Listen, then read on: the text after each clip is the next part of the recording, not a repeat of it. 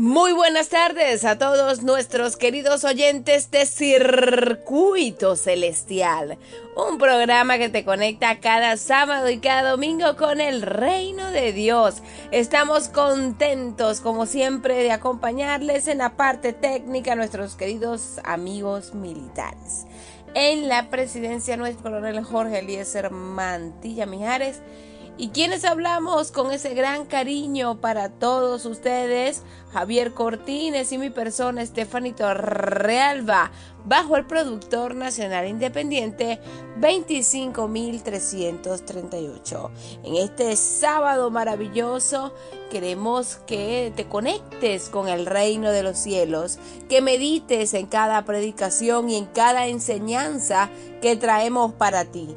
Gracias a todos nuestros oyentes que cada sábado y cada domingo reportan su sintonía y lo pueden seguir haciendo al 0424 303 4185 0424 303 4185 es el número de contacto para que ustedes puedan participar en este programa, darnos su punto de vista, agregarle al tema, preguntar lo que deseen. Nosotros con mucho gusto, bajo la dirección del Espíritu Santo, estaremos dando las respuestas oportunas a cada una de sus interrogantes. Así que gracias, gracias porque siempre están atentos a esta programación, entendiéndose que este programa eh, pertenece a nuestra amada Iglesia Adventista del Séptimo Día junto a la Radio Mundial Adventista y que eh, lo que se quiere es lograr que usted comprenda las sagradas escrituras, que usted pueda prepararse para la segunda venida de Cristo, que pueda escuchar cada una de las profecías bíblicas que están allí predichas por nuestros profetas y obviamente por nuestro Señor Jesucristo, nuestro amado Jehová que está en el cielo. Así que eh, a esta hora nosotros deseamos que usted tenga el corazón preparado porque eh, vamos a continuar con esta programación el día de hoy. Así que no se despeguen al circuito radial Tiuna porque este programa va a estar buenísimo. Así que escuchamos himnos, alabanzas que te conectan con el reino de los cielos y ya regresamos con más.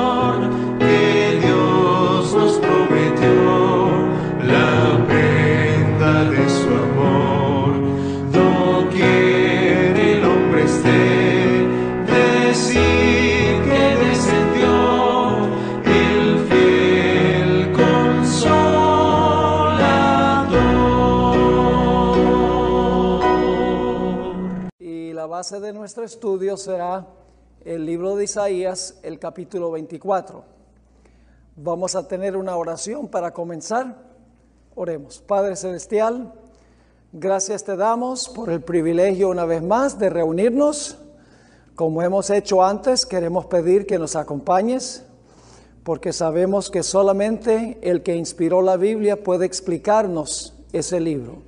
Así que pedimos luz de lo alto para comprender y para proclamar y para practicar. Gracias por escucharnos. Te lo pedimos en el nombre de Jesús. Amén. Muy bien. Vamos en nuestras Biblias a Isaías el capítulo 24.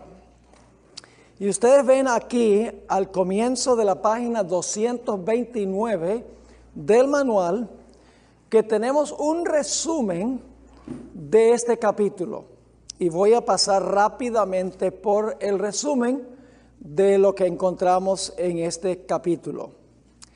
En realidad, Isaías 24 está describiendo una catástrofe global que afligirá al planeta Tierra. Y ese evento catastrófico se llama la segunda venida de Jesús catastrófico para los impíos, pero lleno de esperanza para los fieles de Dios. Pero el enfoque de Isaías 24 se encuentra sobre los impíos, no sobre los justos. Ahora vamos a notar el contenido básico de este capítulo.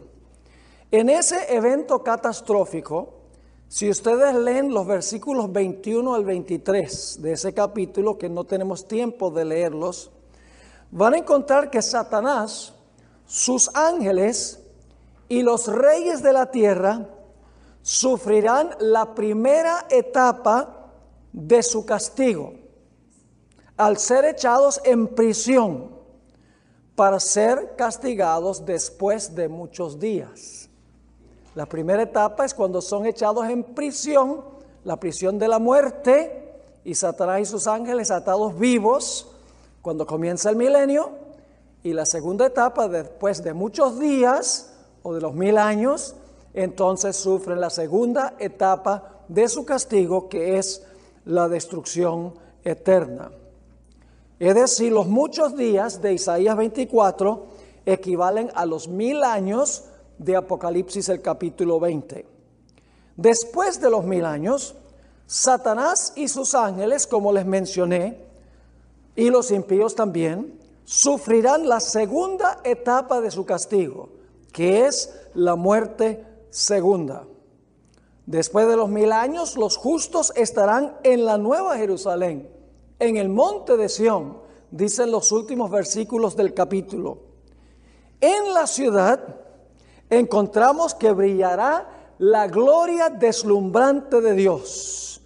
La luna se avergonzará y el sol se confundirá, dice allí, cuando Dios reine en Jerusalén y en Sión.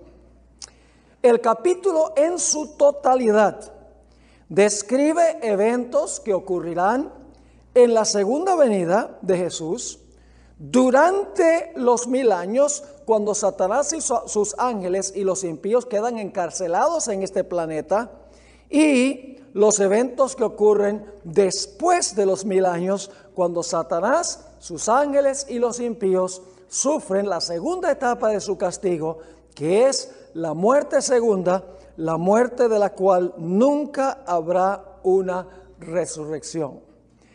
Ese es el resumen del capítulo 24 del libro de Isaías. Pero ahora necesitamos formularnos una pregunta. ¿Por qué cayó la Tierra? ¿Por qué se destruyó el planeta? ¿Por qué vino esta catástrofe sobre este planeta? La respuesta a esta pregunta se halla en los versículos 4 y 5. Aquí explica por qué la tierra será destruida.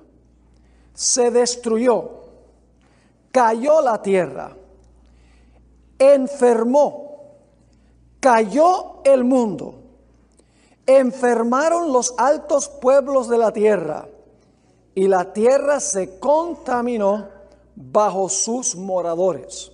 Ahora, ¿por qué se contaminó la tierra? la tierra es destruida porque se contaminó. Pero ¿por qué se contaminó? Tres razones se dan. Porque, número uno, ¿qué cosa? Traspasaron las leyes. Número dos, falsearon el derecho. Una mejor traducción, el estatuto. Y tres, quebrantaron qué cosa? Quebrantaron el pacto eterno. Tres razones por las cuales se contaminó el mundo y porque se contaminó vino destrucción o vendrá destrucción sobre el mundo. Los habitantes de la tierra transgredieron las leyes, falsearon el derecho o el estatuto y quebrantaron el pacto sempiterno, también se puede llamar el pacto eterno. Estas tres expresiones deben entenderse como sinónimas. Es decir, no es que cada frase significa algo distinto. No, las tres frases describen el mismo fenómeno, pero con diferentes palabras.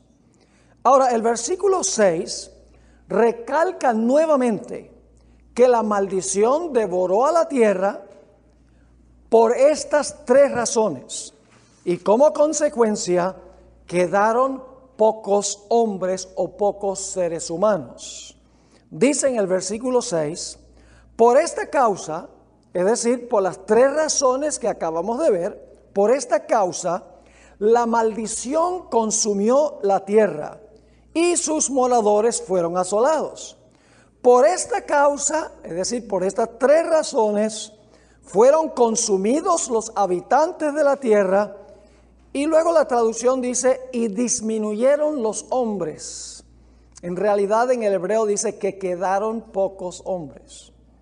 Y en realidad los que quedaron no son impíos que quedan vivos en la segunda venida.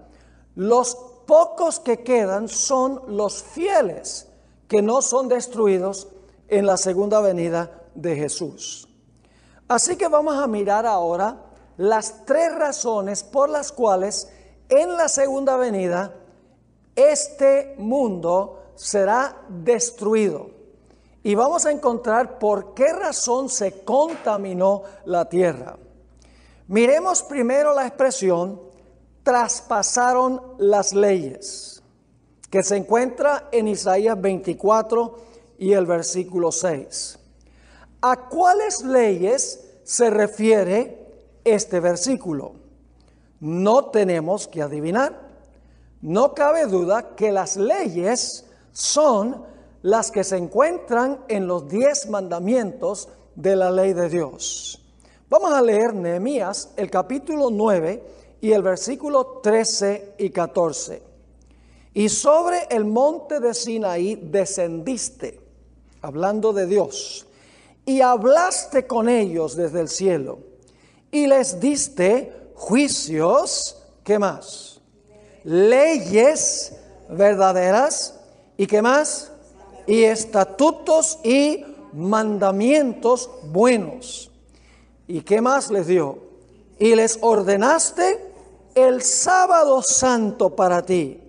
Y por mano de Moisés tu siervo les prescribiste mandamientos, estatutos y la ley. ¿Cuáles son las leyes que se mencionan aquí en Isaías 24? Son las leyes que Dios reveló en el monte Sinaí. noten Éxodo 24 y el versículo 12. Éxodo 24, 12. Estamos en la página 230. Entonces Jehová dijo a Moisés, sube a mí al monte y espera allá, y te daré tablas de piedra y qué más? Y la ley y mandamientos que he escrito para enseñarles. Nuevamente trae la atención al monte Sinaí, a donde Dios dio mandamientos y leyes. ¿Cuál fue la ley que Dios escribió con su propio dedo? Porque aquí dice, que Dios escribió estos mandamientos. ¿Cuál fue la ley que Dios escribió? Bueno, ustedes conocen muy bien cuál es. En Éxodo 31, 18 dice que los diez mandamientos fueron escritos con qué?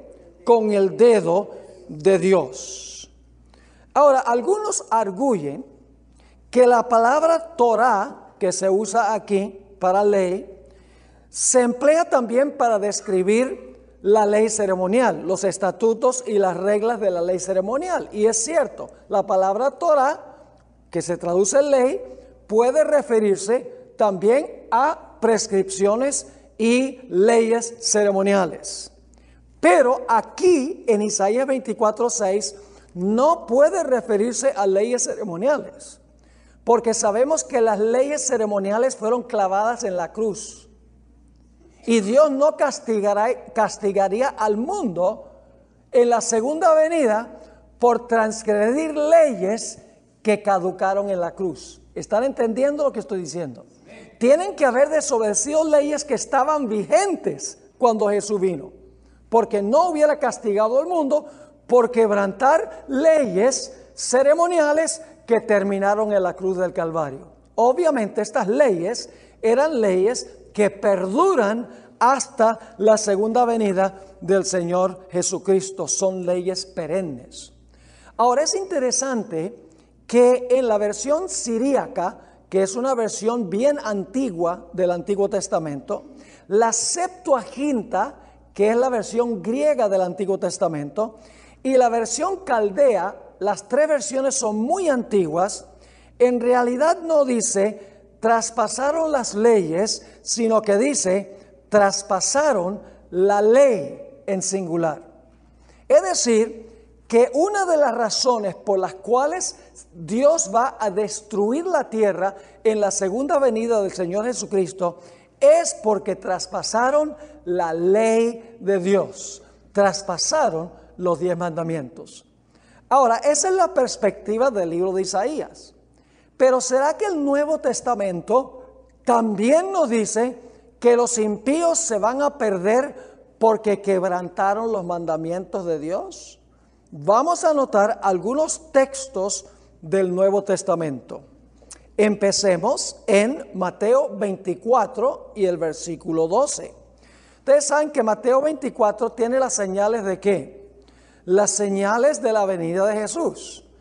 ¿Cuál será una de las señales de el tiempo del fin según Mateo el capítulo 24 y el versículo 12? Dice, "Y por haberse multiplicado qué cosa? la maldad, el amor de muchos se enfriará. Ahora yo necesito explicarles algo sobre esa palabra que se traduce aquí, maldad. No es la mejor traducción. Es la palabra griega anomías. Ahora, la palabra griega para ley es nomos. Nomos. Cuando en el griego se le pone una A antes, significa en contra de. La palabra anomías significa transgredir la ley. Es la mismita palabra que aparece en primera de Juan 3, 4, a donde dice que el pecado es transgresión de la ley. En primera de Juan 3, 4 se traduce esta palabra transgresión de la ley, pero aquí se traduce como maldad, que es mucho más general. Pero en realidad podría traducirse Mateo 24, 12 como primera de Juan 3:4. Por haberse multiplicado la transgresión de la ley, el amor de muchos se enfriará. También la palabra aparece en Mateo 7 y el versículo 23. La misma palabra anomías, que se traduce transgresión de la ley en primera de Juan el capítulo 3 y el versículo 4. En este versículo se nos habla de personas que profesan el nombre de Jesús, echan demonios en el nombre de Jesús, hablan profecías en el nombre de Jesús, hacen milagros en el nombre de Jesús, profesan a Jesús. Pero finalmente, ¿qué les va a decir Jesús a estos que profesaron su nombre? ¿Cuál era su problema? Todo, aquí dice claramente, en Mateo 7 y el versículo 23, entonces les declararé, nunca os conocí, apartaos de mí, hacedores de maldad. Nuevamente se puede traducir, apartaos de mí, transgresores de la ley, que es la mismita palabra de primera de Juan 3, 4. A veces yo no entiendo por qué en un versículo lo traducen de una manera y en otro versículo lo traducen de otra manera. Pero es la mismita palabra anomías. Personas que se oponen a la ley. Ahora, notemos el Salmo 40 y el versículo 7 al 8. ¿Qué distingue a los fieles de los infieles en el tiempo del fin? Este versículo está hablando en realidad, estos dos versículos están hablando es de Jesús. Pero quiero que noten algo muy interesante.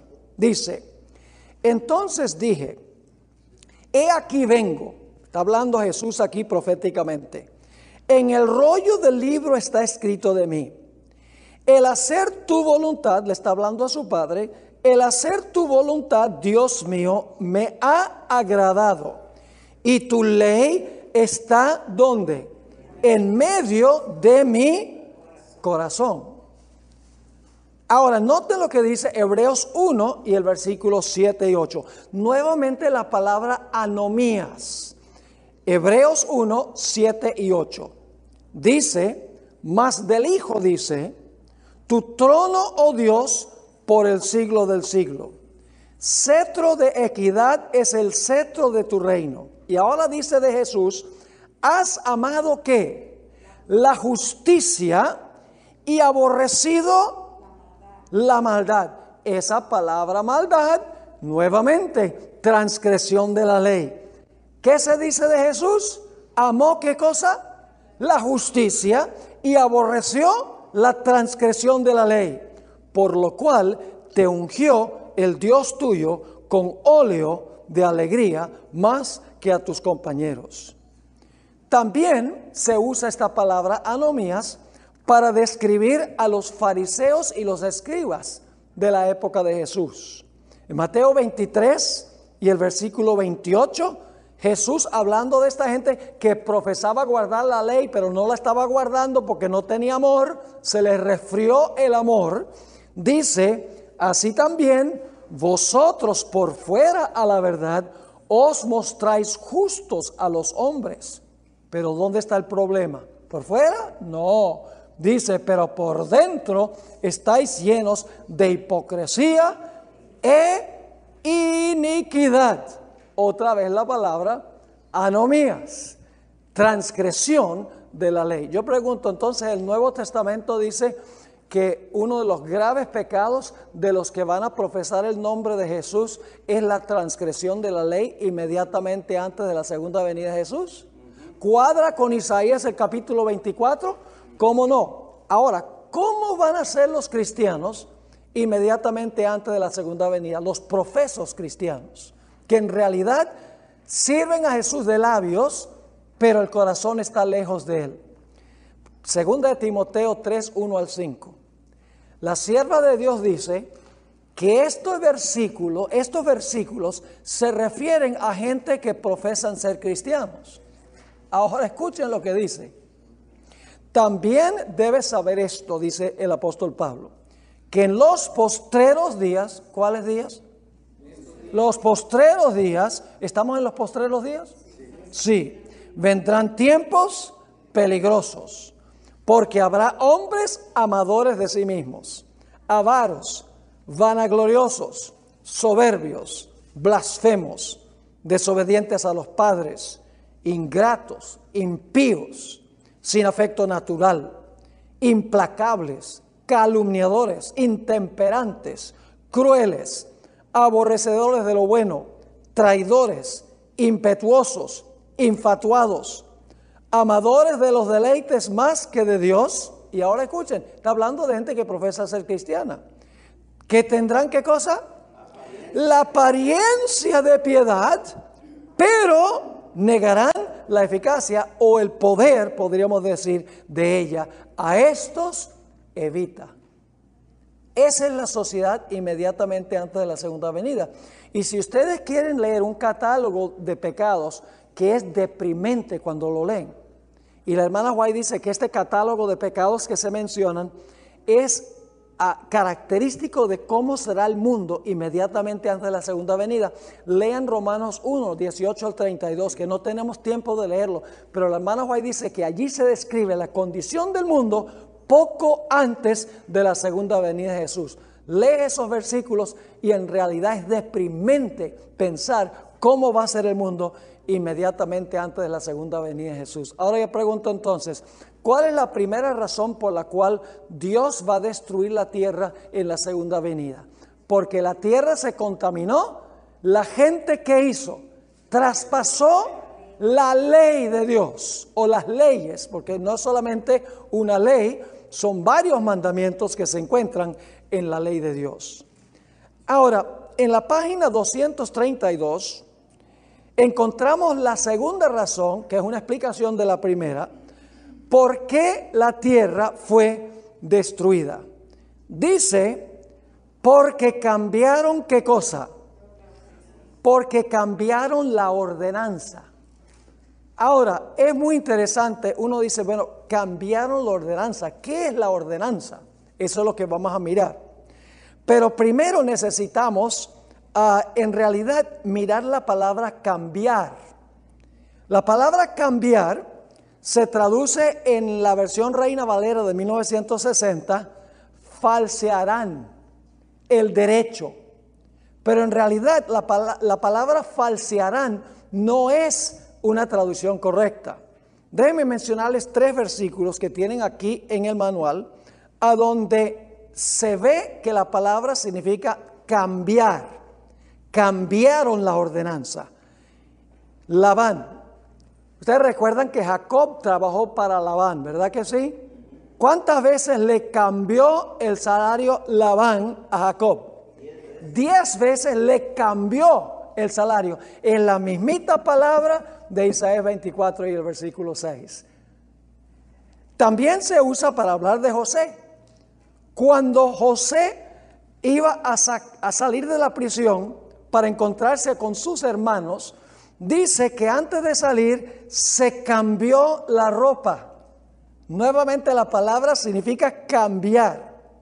En Isaías el capítulo 2 y el versículo 18 también la palabra se traduce quitará. ¿Pueden ustedes pensar de otro versículo de la Biblia que habla de algo que se iba a cambiar? ¿Pensará? ¿Cambiar? Los tiempos y qué? Los tiempos y la ley. Pero ¿qué significa esta palabra derecho? O esta palabra ordenanza. ¿Qué significa esa palabra?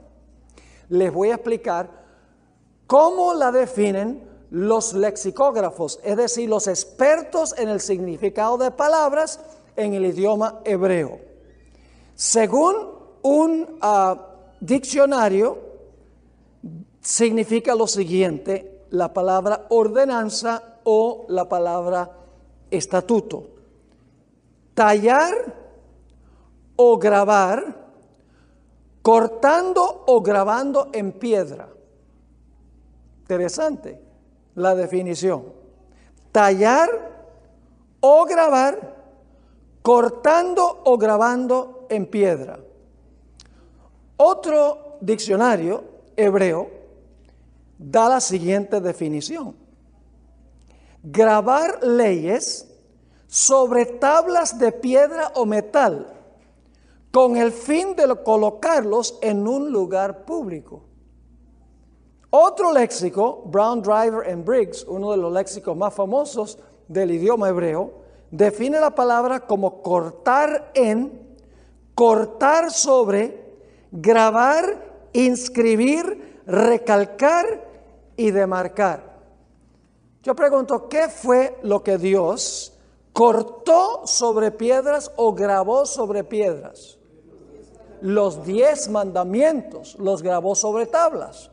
Es interesante que, los expertos en el idioma hebreo, los que saben definir en términos léxicos las palabras, claramente dicen que significa tallar o grabar cortando o grabando en piedra.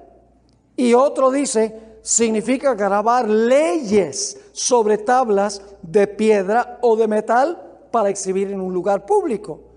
El tercer léxico dice cortar en, cortar sobre, grabar, inscribir, recalcar y demarcar. Esta palabra que se traduce estatuto o que se traduce ordenanza, se usa en relación con otras palabras en el Antiguo Testamento. Aparece junto con las palabras palabra, testimonio, ley, juicio, y mandamiento. Todas esas palabras parecen ser sinónimas. En un ah, diccionario que explica el significado de palabras, dice lo siguiente. Los sinónimos de la palabra son mitzvah, mandamiento, mishpat, juicio, berit, pacto, Torah, ley, edut, testimonio. No es fácil distinguir entre estos sinónimos pues a menudo se encuentran juntas. Pero ahora queremos ir más allá de los léxicos. Queremos ir más allá de la definición que dan los expertos de la palabra que se traduce ordenanza, a veces se traduce estatuto. En realidad, ¿a dónde aparece esta palabra en otros versículos del Antiguo Testamento? Les voy a decir ¿En qué contexto aparece muy frecuentemente esta palabra? Esta palabra describe cosas que estableció Dios en la creación que no se pueden cambiar. Vamos a leer algunos versículos. Proverbios 8, 29. Proverbios 8 y el versículo 29. La palabra describe decretos inmutables que Dios estableció en la misma creación. Decretos que el hombre no puede cambiar. Proverbios 8:29 usa la misma palabra, es la palabra hebrea hok. Dice allí, cuando ponía al mar su estatuto para que las aguas no traspasasen su mandamiento cuando establecía los fundamentos de la tierra. Es decir, Dios dio una orden de que el mar debía quedarse dentro de sus límites en la creación. En Job 38 y el versículo 8 al 11 encontramos la misma idea. ¿Quién encerró con puertas el mar? cuando se derramaba saliéndose de su seno. Te recuerdan que en la creación el planeta estaba cubierto de agua, ¿verdad? Así que dice aquí, ¿quién encerró con puertas el mar cuando se derramaba saliéndose de su seno? Cuando puse yo nubes por vestidura suya y por su faja oscuridad, y establecí sobre él, es decir, sobre el mar, mi qué? Mi decreto. Es la palabra hok, la misma palabra. Mi decreto. Le puse puertas y cerrojo. Y dije, hasta aquí llegarás y no pasarás adelante y ahí parará el orgullo de tus olas. Dios por estatuto y por decreto encerró al mar dentro de sus límites para que no saliera de sus límites en la creación. También se usa la palabra Hok para describir a los cuerpos celestes que Dios creó en la semana de la creación. En el Salmo 148 y el versículo 3 hasta el versículo 6 dice lo siguiente, alábenlo sol y luna, alábenlo estrellas luminosas, alábenlo ustedes altísimos cielos y ustedes las aguas que están sobre los cielos sea alabado el nombre del Señor. Porque Él dio una orden y todo fue creado. Todo quedó afirmado para siempre. Emitió un hoc, ahí está la palabra otra vez, emitió un decreto que no será abolido. Dios también decretó que en sus periodos apropiados caiga la lluvia por decreto. Noten Job 28 y el versículo 25 y 26. Al dar peso al viento y poner las aguas por medida, cuando él dio ley, esa es la palabra Job, la misma palabra, cuando dio ley a la lluvia y camino al relámpago de los truenos. Noten también en Jeremías 5:24 que Dios estableció por decreto las estaciones en la creación. Dice allí en Jeremías 5:24, y no dijeron en su corazón, temamos ahora a Jehová, Dios nuestro, que da lluvia temprana y tardía en su tiempo, y nos guarda, ¿qué cosa? Los tiempos establecidos, la palabra Joc nuevamente, tiempos establecidos para qué? De la ciega. También se usa para hablar del pacto que hizo Dios con Abraham. Primera Crónica 16, 16 y 17 dice del pacto que concertó con Abraham y de su juramento a Isaac, el cual confirmó a Jacob por estatuto, es decir, por decreto. Esa es la palabra Joc. Y a Israel por pacto sempiterno. Cuando Dios hizo el pacto, el pacto es que eterno, no se puede cambiar. Por eso en el Salmo 89, 34, más adelante Dios le prometió a David, no violaré mi pacto, ni mudaré lo que ha salido de mis labios. Vamos a leer la nota significativa. Los diez mandamientos fueron grabados sobre tablas de piedra indicando así su permanencia y el hecho de que no se podían ¿qué? cambiar. En en inglés usamos la expresión set in stone. ¿Sí o no? Y usamos la expresión etched in stone para referirnos a algo que no puede cambiar. Es decir, la palabra ordenanza o estatuto son decretos que Dios dio en la creación que no se pueden cambiar. Sigue diciendo, los mandamientos fueron dados como decretos u ordenanzas al hombre.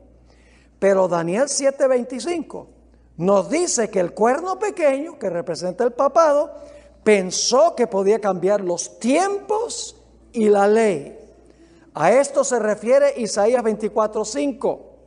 ¿Cuál cambio ha hecho el hombre en lo que estableció Dios en la creación y que se encuentra en su santa ley? En realidad, el papado ha pensado hacer eso.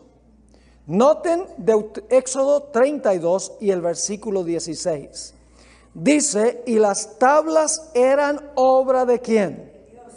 Obra de Dios y la escritura era escritura de quién? De Dios, grabada donde? Sobre las tablas. ¿Y de qué eran las tablas? de piedra. Los mandamientos no se pueden cambiar. They are etched in stone. Como decimos en inglés, they are set in stone y no se pueden cambiar. Ahora quiero leerles algunas citas del Espíritu de Profecía a donde la hermana White usa la palabra ordenanza en relación con la creación, para que ustedes vean que ella entendía muy bien que la palabra ordenanza o estatuto ahí en Isaías 24:6 se refiere a dos instituciones que Dios estableció en la creación, no solo las estaciones y la lluvia y el encerrar del mar, eh, etcétera. Esos fueron decretos que Dios dio, pero hay otros dos decretos que Dios estableció que el hombre no puede cambiar: el matrimonio y el sábado. Vamos a leer algunas de estas citas. Concerniente a las dos instituciones, Elena White comentó lo siguiente. Dios ha dado una sola razón por la cual una esposa puede dejar a su marido o el marido a la esposa, el adulterio. Este asunto debe ser considerado con oración. El matrimonio fue constituido por Dios como una ordenanza divina en la creación. La institución del matrimonio fue establecida en el Edén. El sábado del cuarto mandamiento también fue instituido en el Edén.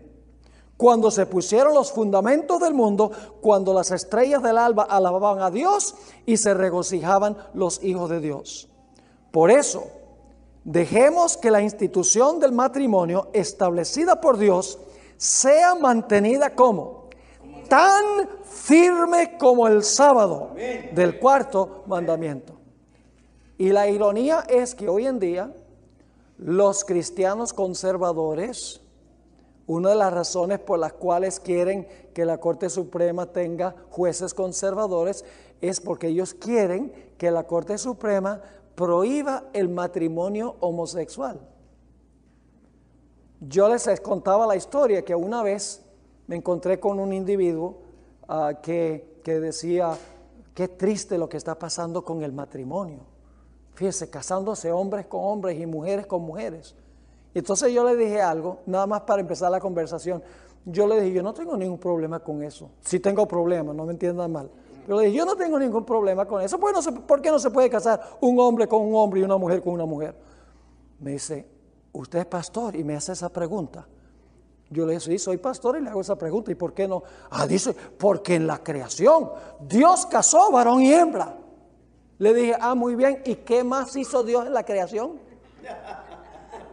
¿Por qué dice usted que el matrimonio entre hombre y mujer? Porque lo dice en Génesis, pero el sábado no. Las dos instituciones fueron establecidas por Dios en la creación. Usted no puede escoger una y rechazar la otra. Notemos la siguiente cita. El sábado fue santificado en ocasión de la creación. Tal cual fue que, aquí está la palabra otra vez, ordenado, para el hombre. La misma palabra de, de Isaías 24:6. Tuvo su origen cuando las estrellas todas del alba alababan y se regocijaban todos los hijos de Dios. Aquí hay otra, primeros escritos 217. Se me mostró que la ley de Dios permanecerá inalterable por siempre y regirá en la nueva tierra por toda la eternidad. Cuando en la creación se echaron los cimientos de la tierra, los hijos de Dios contemplaron admirados la obra del Creador y la hueste celestial prorrumpió en exclamaciones de júbilo. Vi que el sábado nunca sería abolido sino que los santos redimidos y toda la hueste angélica lo observarán eternamente en honra del gran Creador.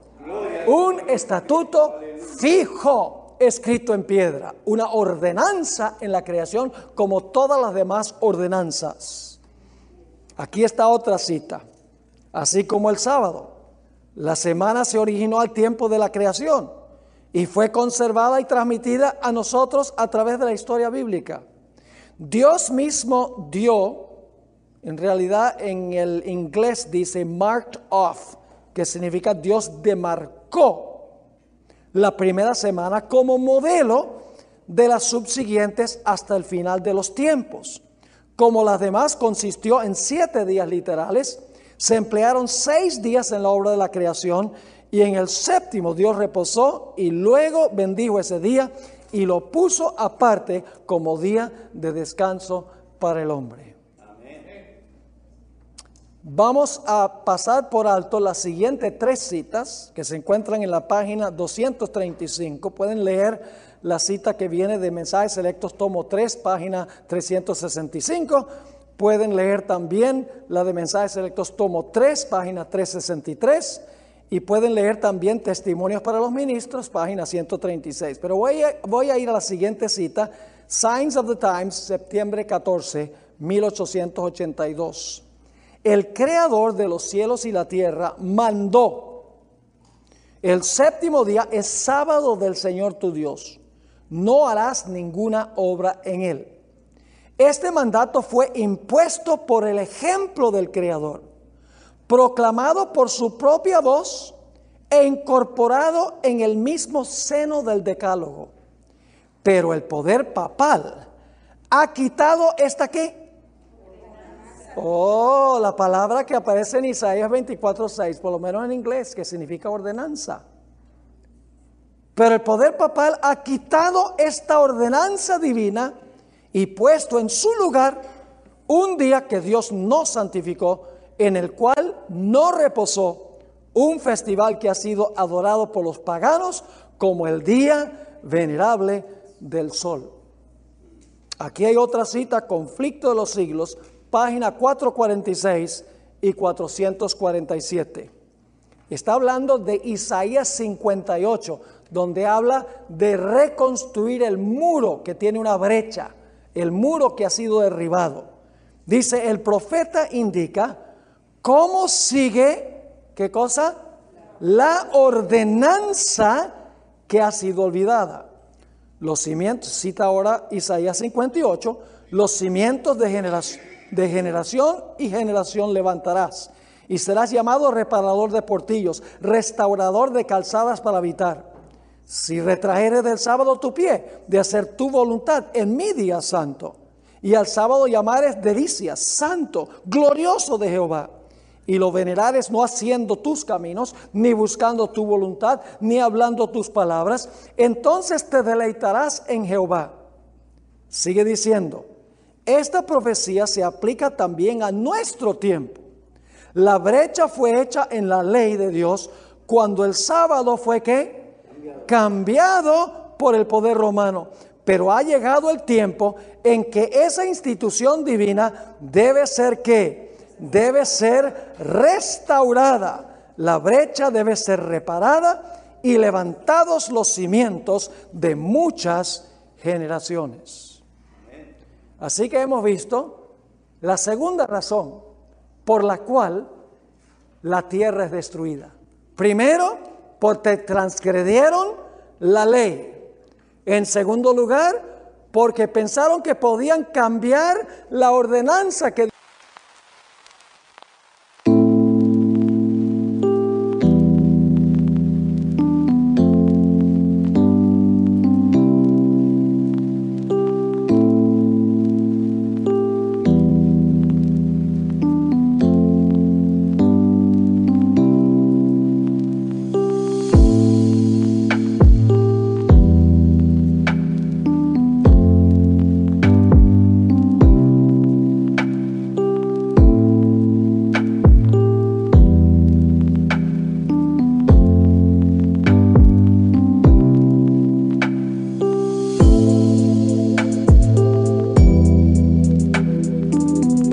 estableció. Y el cuerno pequeño pensó que podía cambiar qué cosa? La ley, el sábado al domingo.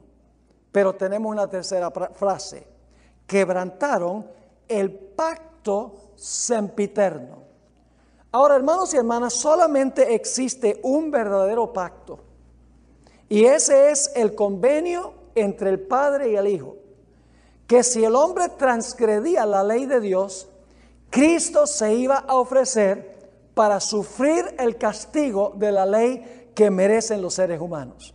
Ese es el pacto eterno. fue un convenio entre el Padre y el Hijo en los siglos de la eternidad antes que entrara el pecado al universo. Pero el pacto eterno tiene dos aspectos. En primer lugar, tiene la ley del pacto y en segundo lugar, tiene el sacrificio del pacto. Vamos a Deuteronomio 4 y los versículos 12 y 13. Deuteronomio 4, 12 y 13 se describe la ley del pacto. Dice, y habló Jehová con vosotros de en medio del fuego. Oísteis la voz de sus palabras, mas a excepción de oír la voz, ninguna figura visteis. Y él os anunció su qué? Su pacto, el cual os mandó poner por obra. ¿Y qué es el pacto? Los diez mandamientos y los escribió en dos tablas de piedra. Yo pregunto, ¿la ley de Dios, según este texto, es el pacto? ¿El pacto tiene ley? Sí, Señor. Pero el pacto también tiene que ver con el sacrificio por el pecado. Note lo que dice Mateo 26 y el versículo 27 y 28. Esto es cuando Jesús instituye la Santa Cena. Y tomando la copa y habiendo dado gracias, les dio diciendo, bebed de ella todos, porque esta es mi sangre del qué? Sangre del nuevo pacto que por muchos es derramada para qué?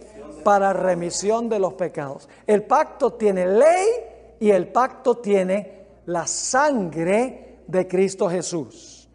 En efecto, lo que tenemos aquí es, como el hombre transgredió la ley, el Señor Jesucristo ofreció el sacrificio que Él había dicho que, que iba a ofrecer en los siglos de la eternidad. La transgresión de la ley del pacto hace necesaria la sangre del pacto. Pero significa por eso que los seres humanos no tienen que obedecer la ley de Dios. No. Noten Hebreos 13, 20 y 21. Hebreos 13, 20 y 21, a donde se juntan las dos ideas de la sangre de Cristo que redime de la culpa del pecado y al mismo tiempo obras que vienen en gratitud a Dios. Dice allí, y el Dios de paz, que resucitó de los muertos a nuestro Señor Jesucristo, el gran pastor de las ovejas, por la sangre del que? Del pacto eterno. ¿Qué hace el pacto eterno? La sangre del pacto eterno nos da permiso para desobedecer la ley de Dios. No, Señor. Sigue diciendo en el versículo 21, os haga aptos en toda obra buena para que hagáis su voluntad, haciendo Él en vosotros lo que es agradable delante de Él por Jesucristo, al cual sea la gloria por los siglos de los siglos. Amén. La sangre del pacto no nos exonera de guardar la ley. Cuando nosotros entendemos el sacrificio que hizo Jesús, el derramamiento de su sangre, será un deleite observar la ley de Dios, la ley del pacto. Noten Hebreos 8 y el versículo 10 al 12. Hebreos 8, 10 al 12. Por lo cual, este es el pacto que haré con la casa de Israel después de aquellos días, dice el Señor Pondré mis leyes ¿dónde? En la, mente de ellos. Y sobre su corazón las escribiré. Y seré a ellos por Dios y ellos me serán a mí por pueblo.